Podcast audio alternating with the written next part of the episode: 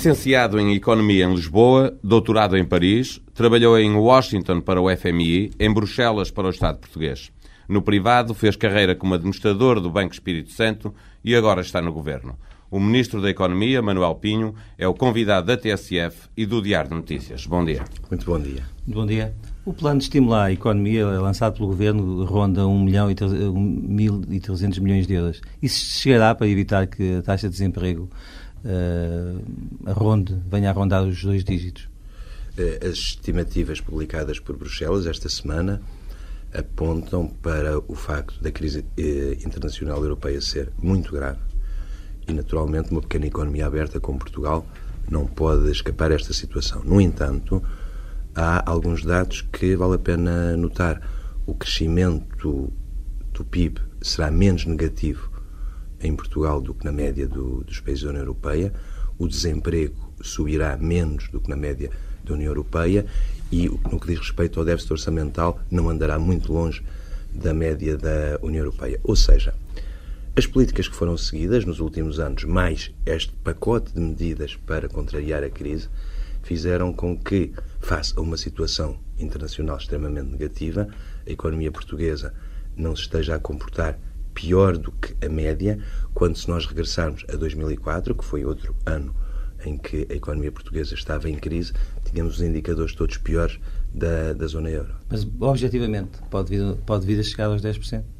Eu, eu, estamos a fazer tudo para que o desemprego aumente o menos possível e isso faz ajudando as empresas. Não é com teorias, é através de ações muito concretas para uh, ajudar as empresas. E não é com medidas pontuais. Existe uma estratégia para uh, ajudar as empresas que consiste em relançar o investimento público, de certa forma para compensar a queda do investimento privado, e depois apoios muito focados sobre as PMEs. Em particular, apoios destinados a que elas ultrapassem a sua grande dificuldade, que é o acesso ao financiamento. Na área dos instrumentos financeiros existem muitas medidas de apoio e depois programas setoriais, porque cada setor tem as suas necessidades específicas e se me desse a oportunidade porque é uma Mas questão... Mas lá vamos falar desses setores. Temos previsto Sim. isso. Uh, podemos falar dos vários setores, do turismo, da cortiça. Da... Deixe-me fazer-lhe uma pergunta muito concreta. O gestor social da Quimonda disse esta semana que há poucas hipóteses de encontrar um investidor credível para salvar esta multinacional e garante que a empresa pode fechar nas próximas duas, três semanas.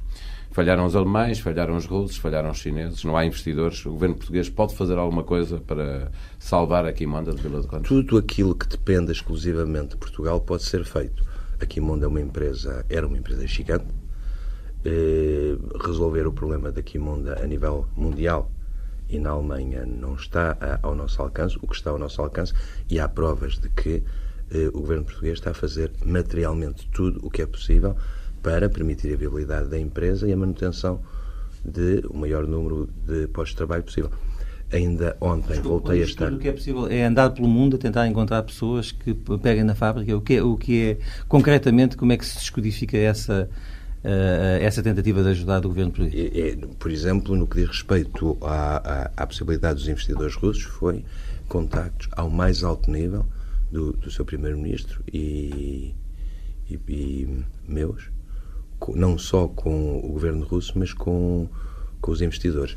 E, além disso, como o Estado português é criador da, da, da Quimonda, pode adotar uma atitude mais ou menos flexível para viabilizar uma solução. E desde o início ficou claro que o Estado português seria muito flexível no que diz, no que diz respeito aos créditos que tem para com a empresa para conseguir. Uh, Mas digamos, ainda acredita que é possível salvar a Quimanda enquanto multinacional? Eu não deito a toalha ao chão, quer dizer, até ao dia em que não seja possível, é evidente que eu vou pensar que é possível e é minha estrita obrigação uh, fazer tudo para que se encontre uma, uma solução. E se não for, e se não for possível eh, essa solução, como enfim, parece infelizmente ser esse o caminho, há alguma solução para o Governo atuar naquela região do país e encontrar emprego para as pessoas que vão ficar desempregadas? Nessa região e noutras regiões do país onde também está a haver uh, empresas a, a, a, fechar. E isso, a solução é, é muito clara, é apoiar as empresas que existem de forma a que elas se mantenham uh, viáveis. Algumas empresas que estavam em crise, e que são conhecidas de, de toda a gente, o Merosols, as minas de Aljustrel, a Vista Alegre. Mas neste caso específico estamos a falar de trabalhadores altamente especializados e altamente qualificados. A questão é de saber se daqueles 1.200 eh, haverá oportunidade para aproveitar uh, parte significativa vamos, deles. Vamos fazer tudo para criar uma solução para a Quimunda. Não vamos pensar já em planos B, vamos continuar totalmente focados encontrar uma, uma situação para uh, a Quimunda. Há um deadline? Há um deadline? Não há um deadline. Não há um deadline. Empresas que receberam ajudas do Estado português nos últimos tempos e encerrem ou façam despedimentos eh, estão obrigadas a devolver as ajudas que receberam? Eh, naturalmente, se violem um contrato, estão obrigadas a isso. Os casos que se puseram nos últimos anos, mais importantes, foi o da Texas Instrument, com a qual foi eh, conseguido um acordo, o caso da General Motors, em que o Estado português eh, foi ressarcido dos apoios que tinham sido dados, no valor de 17 milhões de euros, e agora o caso da Quimonda, que é um caso de facto maior. Portanto, há processos em curso do Estado português contra algumas empresas que uh, não cumpriram o seu, o seu contrato. No, caso da Texas Instrument, que já foi há uns anos, no caso da General Motors resolveu-se, e no caso da Quimonda, se não for encontrada uma e solução para a empresa, não, não, há outros, não há outros grandes. Eu ainda ontem me informei junto da, uh, da ICEP eh, pode haver casos pequenos, casos eh, grandes e conhecidos não há. Voltamos então aos setores de que queria falar há pouco para lhe perguntar que clusters são fundamentais para, para a economia portuguesa e que, e que merecem o apoio do Governo. É possível salvá-los a todos? É para os manter a todos os que existem? Estamos a falar de calçados, textos, mobiliário, turismo, cortiça. Eh, é tudo para salvar? Eu gostava de falar da necessidade de para uma economia ter sucesso, mas como para cada um de nós ter sucesso na sua vida pessoal, precisa de uma estratégia e de uma boa atitude. A estratégia da oposição é a estratégia do não e a atitude é baixar os braços. E eu queria, antes de falar dos clusters, falar da estratégia. Qual é a estratégia para a economia? É uma estratégia que aponta em cinco direções. A primeira é necessário reforçar a infraestrutura da economia infraestrutura no sentido em que tínhamos um grande problema no setor da energia e tínhamos uma carga burocrática muito grande que impedia o normal desenvolvimento da atividade das empresas. Reforço da infraestrutura da economia. Em segundo lugar, colocar a inovação no centro da, da, da agenda para a economia. Daí o plano tecnológico. Terceira prioridade, estimular o investimento modernizador. O investimento com grande tecnologia. Em quarto lugar, um grande foco nas PMEs. E, finalmente, diversificar as exportações. Esta é a estratégia. Há uma estratégia. A estratégia não pode mudar ao sabor das circunstâncias e há uma atitude. A atitude é uma atitude de grande determinação. Como sabem, podem-me acusar de tudo, menos de baixar os braços. Esta estratégia está a produzir resultados em vários setores. Em alguns setores, isso ainda não é visível ao nível dos números da macroeconomia. Nós tendemos a olhar para os números do crescimento da economia, para o emprego, para o déficit orçamental, mas há algumas realidades importantes que se estão a passar no, no nosso país, realidades que estão a aparecer neste momento, não são visíveis aos olhos de todos, mas quem as conhece está a ver até que ponto Portugal está a mudar e eu vou dar alguns exemplos. Mas acha que estamos a conseguir diversificar mesmo as exportações? Estamos a conseguir, mas sem dúvida alguma o peso das exportações para fora da União Europeia aumentou entre 5 e 6 pontos percentuais desde 2005. Portanto, estamos a conseguir diversificar as exportações em termos de destino e os dados indicam que a intensidade tecnológica das nossas exportações está a aumentar. Estamos a, a produzir e a conseguir vender no exterior também, produtos com maior valor acrescentado. Mas também é verdade que o déficit da balança comercial está agora a desagravar-se muito porque as importações estão a cair bastante, com bastante mais força uh, que estão uh, a cair as exportações. A pergunta é quantos anos desta política continuada será necessária para que Portugal possa um dia ter um superávit e resolver o seu, o seu problema estrutural? Eu agradeço que me ponha essa questão, que é uma questão central. O problema do, do déficit externo, que, como uma questão central, tem de ser resolvido através de medidas estruturais, não é com medidas de curto prazo. O nosso déficit da balança de bens e serviços é metade déficit da importação de produtos de energia e outra metade. Mas nós vamos continuar a importar e, muita portanto, energia. Para, para resolver o problema do déficit externo, temos de ter uma estratégia para a energia e uma estratégia para os outros produtos. No que diz respeito à energia, é sabido que não é possível, eh, nem em Portugal, nem em nenhum país do mundo, conseguir resultados de um dia para o outro. Mas, uma coisa é certa, todos estão de acordo que Portugal tem uma das políticas mais avançadas e com mais visão do mundo para reduzir a sua dependência energética. Isso é metade do problema. A outra metade é como reduzir o nosso déficit nos outros produtos, não energia. E para isso há, há duas coisas. A primeira é aumentar as exportações. Mas não basta dizer que é necessário aumentar as exportações. É necessário saber concretamente o que é preciso fazer para aumentar as exportações. Temos de aumentar as exportações das empresas, das empresas portuguesas que ou ainda não exportam ou exportam menos do que podiam exportar, e isso são medidas para apoiar a competitividade do tecido empresarial existente, é atrair novas empresas exportadoras, e daí a captação de grandes projetos, que é muito importante, e outra área muito importante é os serviços, nomeadamente a par do turismo. O turismo tem uma importância crescente na nossa balança externa e é necessário uma política muito determinada para aumentar as receitas do turismo. Portanto, em, em resumo, por um lado, eh, reduzir a nossa dependência de energia. Por outro lado, estimular as exportações das empresas existentes, seja é dos setores é tradicionais, é seja dos setores eh, novos, eh, atrair a criação de novas empresas vocacionadas para a exportação e promover certo, o, o turismo. Que, que, ter empresas como é a Europa é muito importante e como outras, como a Quimonda. Uh, uh, o turismo é muito importante. A pergunta é como é que o Governo está a ajudar as, as PMEs uh, a exportarem mais?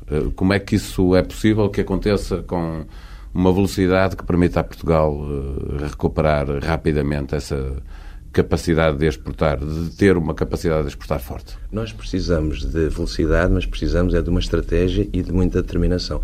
Permitia-me dar aqui um exemplo de uma atleta desportiva, de quem eu sou amigo, nós agora estamos a usar a imagem dos nossos campeões olímpicos, associá-los à imagem de competitividade das nossas empresas, em particular das PMEs. E eu creio que a vida dos atletas é uma grande lição não só aqui no desporto. É a atleta é a Vanessa Mas Fernandes. também uma grande lição de vida, que é a Rosa Mota. Ah, é a Rosa Mota. Rosa Mota.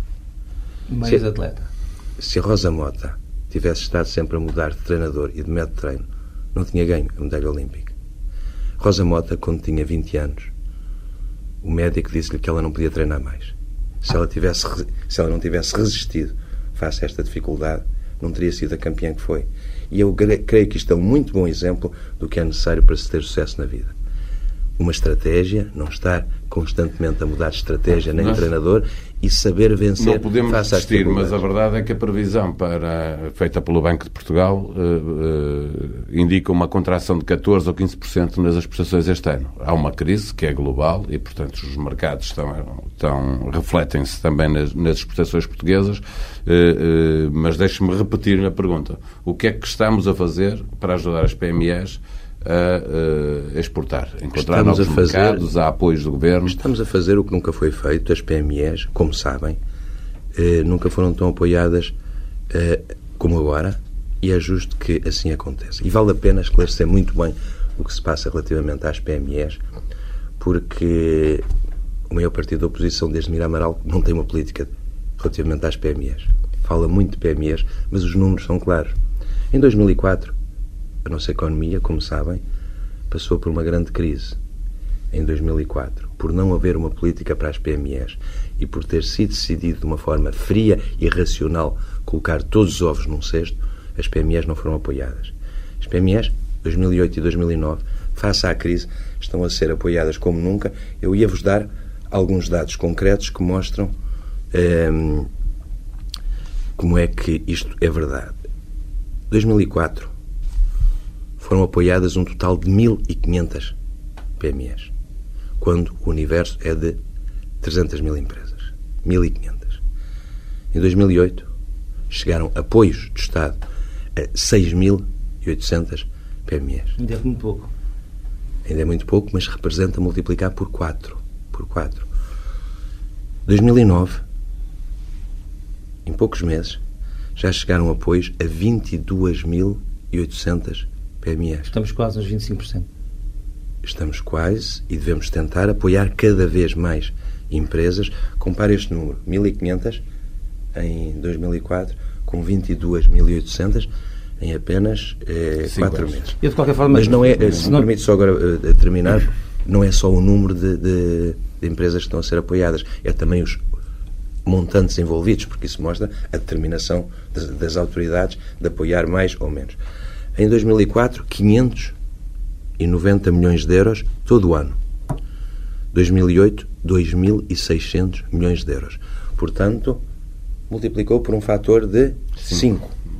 Mas só desde o início do ano, 1.400 milhões de euros para as eh, PMEs. E não é só apoiar mais PMEs e com montantes maiores, é também fazer um uso mais eficiente dos, eh, dos apoios que há para as PMEs. E não estamos a esquecer as pequeninas. Nunca tinha estamos, num ano, estamos num ano eleitoral, estamos num ano de crise, portanto estamos aqui num ano propício a esses apoios. Eu, eu, de qualquer forma, gostaria de voltar atrás para te perguntar, tem números sobre a forma como a nossa uh, dependência energética dos estrangeiros tem reduzido? Tenho um, um, o seguinte número. O, Portugal produz atualmente 43% da sua eletricidade a partir de fontes eh, renováveis. Este valor é o terceiro mais alto na, na Europa.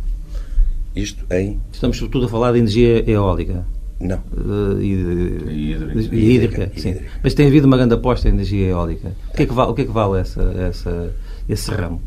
Uh, vale uh, esta semana, quarta-feira, o Washington Post publicou um artigo da autoria de Steve Perlstein, que é o prémio Pulitzer do ano passado, em que coloca Portugal dos países mais avançados do mundo no que diz, eh, diz respeito não só à promoção das energias renováveis, à resposta deste grande desafio, que é um dos maiores desafios para a nossa para é, da, da, nossa geração. Tem, também já tem um problema, porque os produtores de energia eólica vieram dizer esta semana Vamos que ou tem ajuda do governo, ou há tarifas subsidiadas, ou eles não vão investir mais porque não têm é, capacidade. Vamos por partes. Nós temos um desafio tremendo em termos de energia e, e ambiente.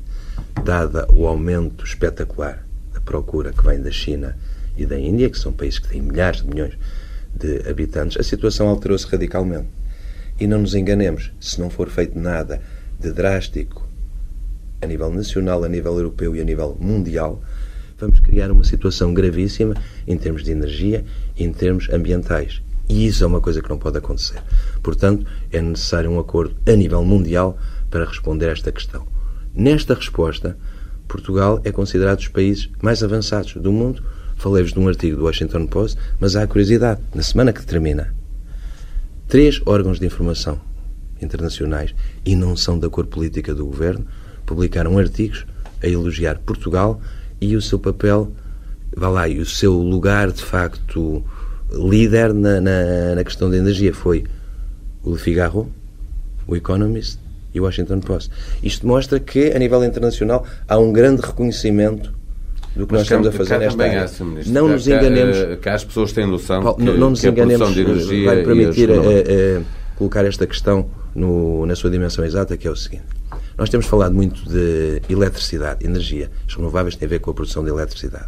Ora, o desafio que nós temos de resolver em termos de energia não se esgota na eletricidade. Na eletricidade. Porque é preciso... A procura de energia é um terço transportes, um terço eficiência energética, ou seja, a maneira como nós usamos eh, a, energia no nosso dia a dia, e um terço de eletricidade. Relativamente à produção de eletricidade, nós somos dos países mais avançados do mundo. No que diz respeito à eficiência energética, e vocês conhecem todas estas medidas que estão a ser tomadas para usar nos edifícios públicos eh, a, a energia de uma forma mais eficiente, as campanhas, de campanhas ainda nessa, nessa, nesse domínio. Mas já arrancaram uh, os, uh, a contratação Mas de obras. voltar atrás porque eu queria que me respondesse à pergunta. O que é que vai responder, nem é a mim, é aos operadores, o que é que vai responder uh, quem, quem faz investimentos nas eólicas e que já desafiaram o governo, desculpa a expressão, a chegar-se à frente para eles continuarem a investir, que senão não investem. vai continuar a haver tarifas subsidiadas para a produção de energia eólica? A minha resposta é, é a seguinte: as regras do, do jogo não se, não se mudam no intervalo. Uh, essas empresas sabiam perfeitamente quais são as regras do jogo e, naturalmente, vão cumpri-las. Nem, nem ponho outra, outra hipótese. Portanto, os investimentos que estão previstos, o Sr. Ministro conta que eles avancem na mesma. Mas uh... nem, nem, ponho, nem ponho outra hipótese, porque é muito importante apoiar as empresas. Agora, uh, há pretensões que são devidas e outras que são indevidas. E eu classifico essa na, na categoria das, das indevidas. Está fora de questão que se muda as regras de jogo uh, no intervalo. Portanto, está feito o aviso. Diga uma coisa, como é que está o turismo em Portugal? O turismo é um setor extremamente importante. Nós falamos durante anos do nosso potencial no turismo. Somos um país muito bonito, um país com um clima fantástico, um país com uma enorme diversidade, apesar de sermos um país pequeno, o norte do país é muito diferente do sul do país, temos um património histórico, histórico muito rico.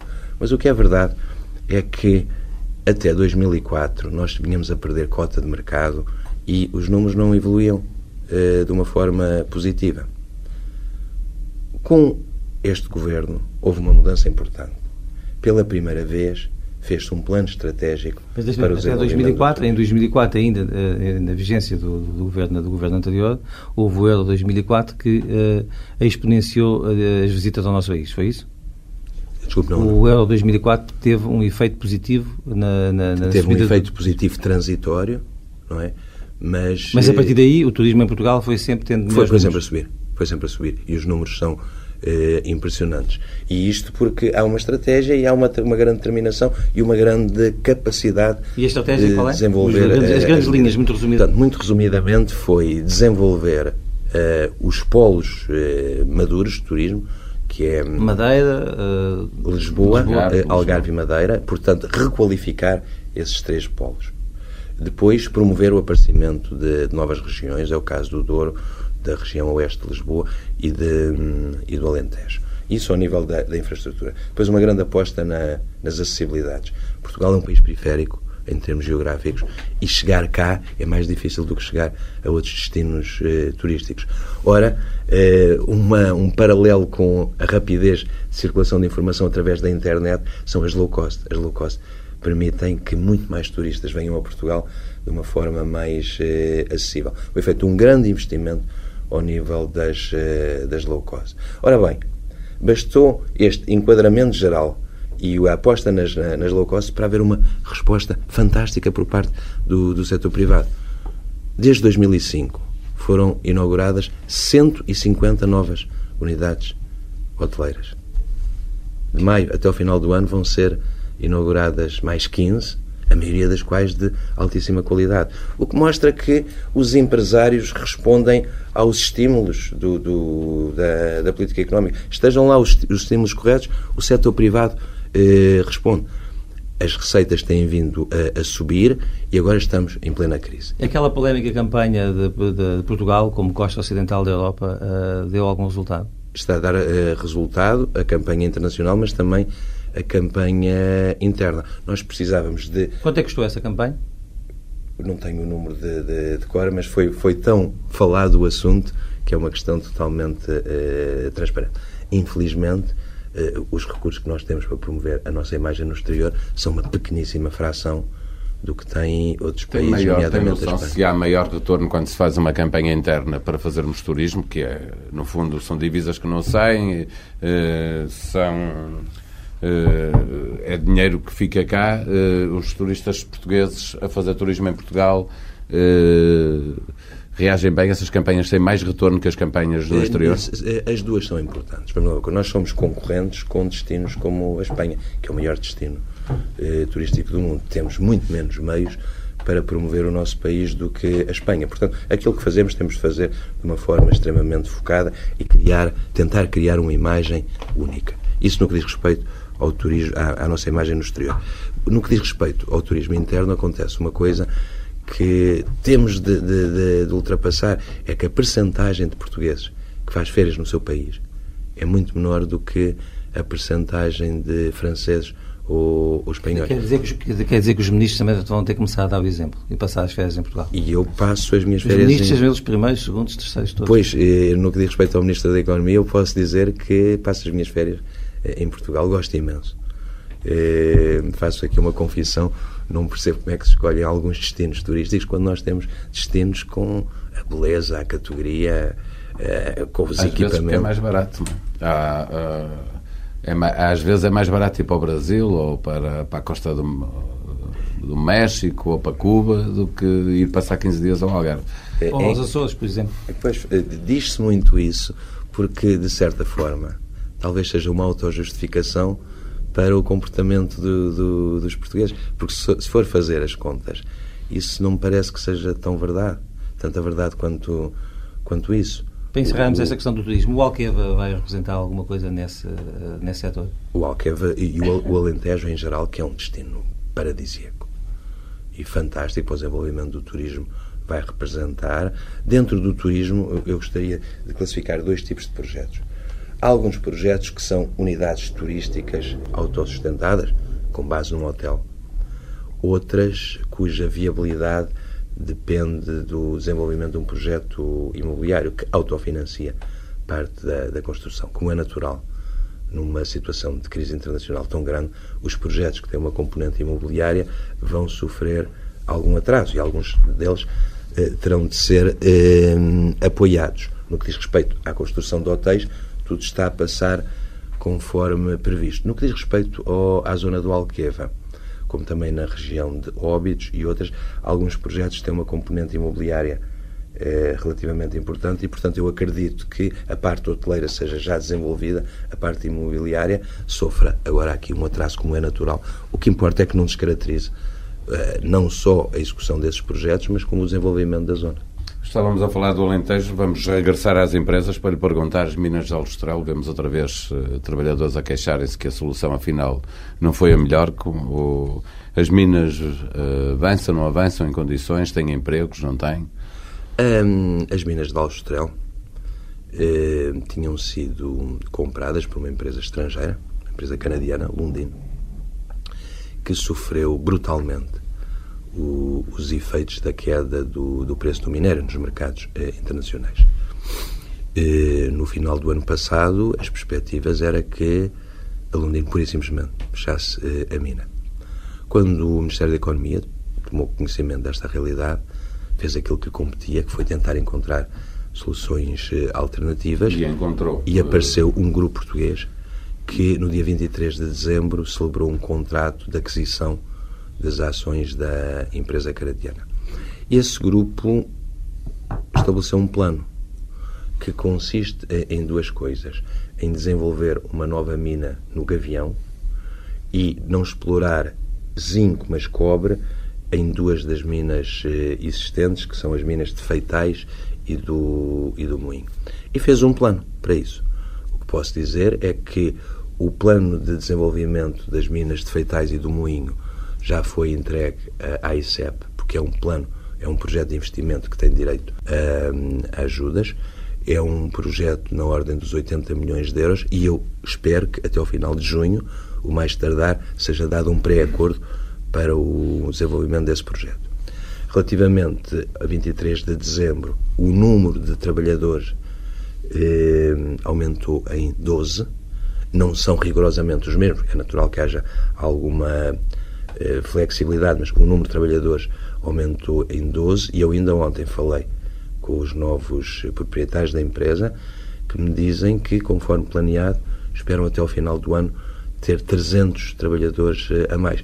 É a solução possível, mas é uma solução muito positiva face à perspectiva que havia, que era pura e simplesmente de encerramento da, da mina. Deixe-me eh, regressar à, questão energética e à nossa dependência. Há, começa a haver algumas vozes a defender uh, que é preciso avançar para o nuclear. Qual é a sua posição? Um, relativamente ao, ao, nuclear, o que eu digo é que o, que o que teria sido nós se tivéssemos passado quatro anos uh, a debater o nuclear. Eu creio que o mais importante é, foi desenvolver uma estratégia. Essa estratégia é muito clara e agora, uma vez desenvolvida a, a estratégia, é execução.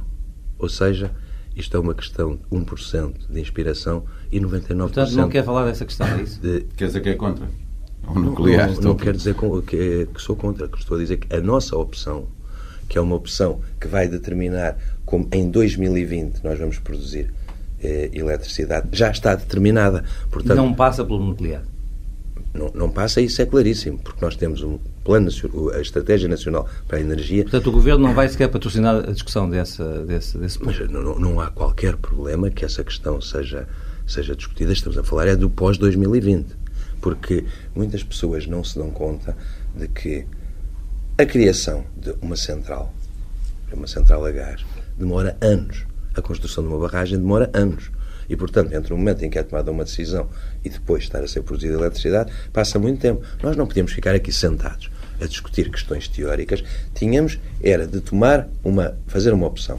E em 2005, quando foi feita esta opção, o preço do petróleo não estava a 140 dólares. Ainda não havia esta noção do problema criado pelas alterações climáticas. Portanto, o governo teve visão e a prova é que os enrolar dos factos provam que foram tomadas as decisões certas no momento certo. Quais são as prioridades? A prioridade não é 100% renováveis. A prioridade é, entre 2008 e 2020, duplicar a capacidade de produção de eletricidade. Para atingir o quê? Para deixarmos de importar eletricidade de Espanha, para eliminarmos algumas centrais que temos que são muito poluentes e, naturalmente, para satisfazer o aumento da procura. Como é que nós vamos conseguir isso? Vamos conseguir isso através de uma grande aposta nas renováveis, com duas componentes principais, que é água e vento, e vamos construir oito eh, centrais de ciclo combinado, que são centrais de produção de eletricidade a partir do gás. Portanto, não é correto dizer que nós só apostamos nas renováveis. Nós apostamos também na eletricidade, na produção de eletricidade a partir do gás. Porquê? é uma fonte de produção barata, relativamente pouco poluente e Portugal tem características verdadeiramente únicas no que diz respeito ao gás que deve aproveitar. Quais são essas características? Temos uma ligação via pipeline, mas temos um terminal via marítima, marítimo de GNL e temos uma grande capacidade de armazenamento. Eu notei com grande satisfação, há duas semanas, a REN lançou a obra do terceiro tanque, GNL, eh, em Sines. É uma obra muito importante, porque é uma obra que vai sustentar o desenvolvimento destas novas centrais de ciclo, de ciclo combinado. combinado. e partilho totalmente a opinião do Presidente da, da REN de que Portugal tem de aproveitar a vantagem estratégica que tem no campo do gás em termos de armazenamento. Porque é não só a existência de um pôr de águas profundas em Sines, mas também a capacidade que nós temos de reserva subterrânea do gás na, perto da Figueira da Foz, nas minas de sal. É, é uma capacidade. Ainda que falou do Porto Sines, muito resumidamente, eh, quando é que, para quando a ligação desse porto à, à, à Europa, digamos, sobretudo ao, ao, centro da Península Ibérica? Portanto, a, a ligação por, por Porto, está a ser feito um investimento no Porto e no, no terminal logístico. Agora, uma ligação muito importante é a construção da, da nova autoestrada que liga Sines a, a Beja. E de, e de, uma, e de uma linha férrea também. Exatamente, são extremamente importantes. Vai, vai, lance, vai ser lançada a construção da, da autoestrada, é verdadeiramente eh, indispensável. E Sines, que foi uma realidade adiada eh, durante mais de 30 anos, porque Sines nasceu num mau momento, na altura da crise do, do, Sr. Ministro, ainda, ainda, gostaríamos de ir a, a, a, também falar um, um, bocadinho de política consigo, mas antes para encerrar aqui a parte da economia, no final do ano passado o governo português e o governo venezuelano assinaram, assinaram vários acordos. Exatamente.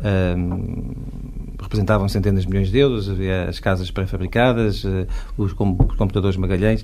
Uh, pouco mais de seis meses depois, o que é que parece que tudo isto está parado? Uh, que informação é que tem sobre o andamento de, Portanto, destes projetos? O balanço é o seguinte: o desenvolvimento das relações com a Venezuela são uma das dimensões da política de diplomacia económica muito ativa, que são uma característica do, do governo e, como sabem, eh, eu, o seu Primeiro-Ministro, eu próprio, o Ministro dos Negócios Estrangeiros, estamos constantemente envolvidos em desenvolver as relações com estes países e trazer os empresários de grandes empresas, mas também de. Neste de caso concreto, estão parados ou estão lá? Neste caso concreto, o ano em que Portugal mais tinha exportado para a Venezuela, tinha exportado menos de 20 milhões de euros. Eh, no último ano já se exportou mais de 80 milhões de euros. Portanto, o resultado concreto, eh, neste momento, é uma é, multiplicou por 4. Mas não Foram multiplicou agora... por tanto como estava previsto. Mas vamos, vamos, vamos dar os detalhes, se me permite, sobre isso. Estas exportações correspondem, sobretudo, a produtos agroalimentares produzidos por PMEs, na sua maioria. Há um contrato para assinatura muito proximamente na área dos medicamentos de cerca de 20 milhões de euros. E, portanto, atingiremos 100 milhões eh, eh, rapidamente. Depois há outros contratos que estão com uma execução, que se prevê uma execução breve, que é a entrega dos computadores eh, Magalhães e os contratos para a reparação de barcos que envolvem a Lesnave e os estaleiros de, de, Viana do Castelo. São os projetos que estão mais avançados. E os que na, envolvem na, as área da construção, na área da construção, o projeto de Lagoaira eh, está a, progredir, já foi feito, aliás, um primeiro pagamento, apesar de que relativamente reduzido, ao construtor, relativamente à construção do hospital, que era um outro projeto eh, importante. Eh, o governo venezuelano está com algumas dúvidas relativamente à localização exata do, do, do hospital, ao contrato para fabrico de casas pré-fabricadas e instalação, eh, que naturalmente, dada a queda do preço do petróleo, eh, o governo venezuelano está mais atrasado e os contratos de energia que envolvem a Galp e a EDP com a PDVSA estão a, a decorrer eh, normalmente. Portanto, o balanço é francamente positivo, mas até poderia ser um pouco menos positivo, mesmo assim teria valido a pena, porque quando nós estamos a, a apostar em desenvolver as nossas relações com uma Venezuela, uma Argélia, uma Líbia, Marrocos, Angola, Moçambique, Brasil, não é para termos efeitos no dia seguinte. Isto é uma corrida de fundo. Sobre E, esta portanto, questão, para passarmos muito, mesmo à muito, muito política, porque determinados. o nosso tempo está quase no fim, eh, tudo o que foi assinado com a Venezuela é para manter, eh, está, é um pouco atrasado, em síntese, é isso? Não, já há realizações concretas. Eh, haverá uma reunião da Comissão Mista Luso-Venezuelana, creio que ainda no, no correr do mês de maio, e continuamos a acompanhar esse, essa relação com a Venezuela, mas também com, com outros países. Eu quero, antes do final do verão, ainda ter a hipótese de fazer uma visita hum, aos países do, do Magreb, também antes do, do final do verão, Angola e, e Moçambique. Muitas vezes é difícil marcar estas, estas viagens, sempre com muitos empresários, sempre com muitas PMEs, porque isto é uma aposta que nós temos de continuar a fazer e é um traço distintivo da política económica, que é diversificar as exportações e melhorar as relações económicas com estes países.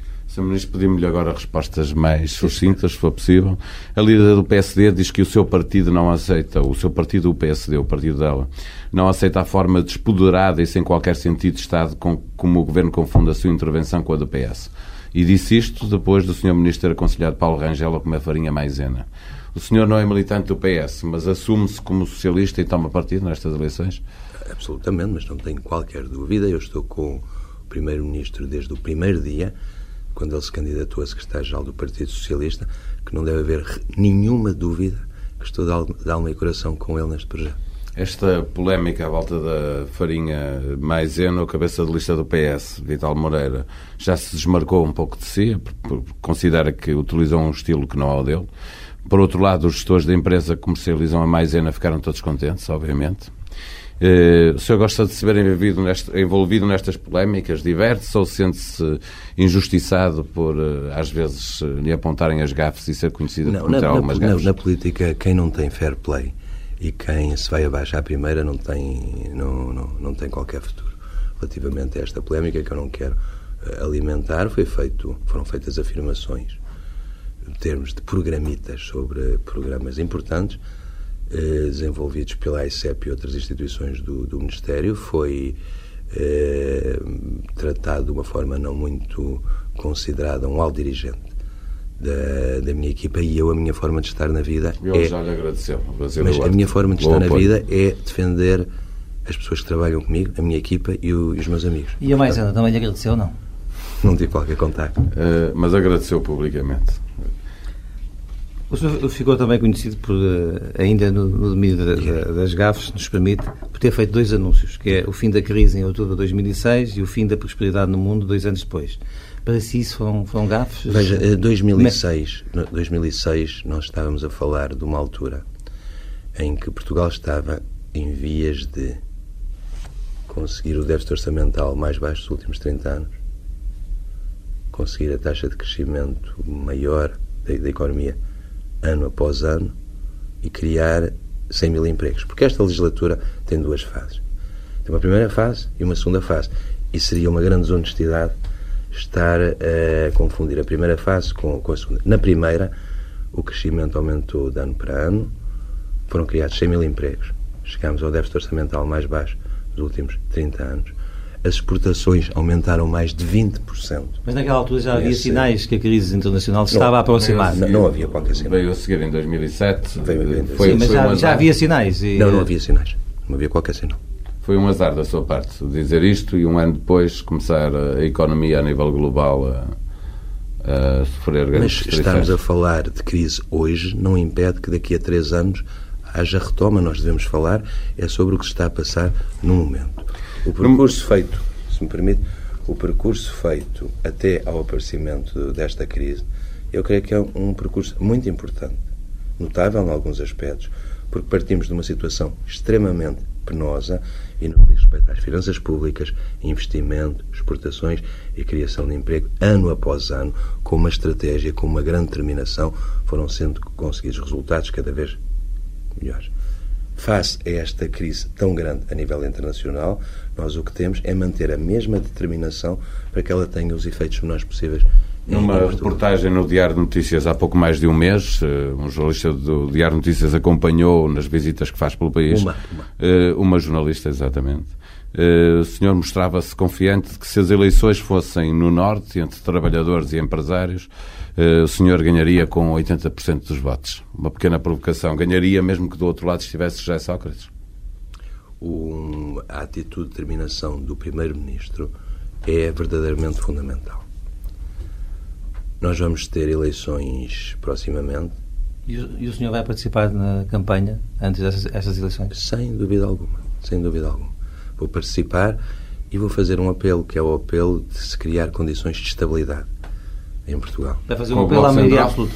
Mas, mas, sem dúvida alguma, e ah. acredito que ela é possível e que é no interesse do país. E se não houver maioria absoluta, pode haver um governo de Bloco Central? Se, se me permite, Portugal é uma pequena economia no meio de águas muito agitadas, que são as da crise internacional.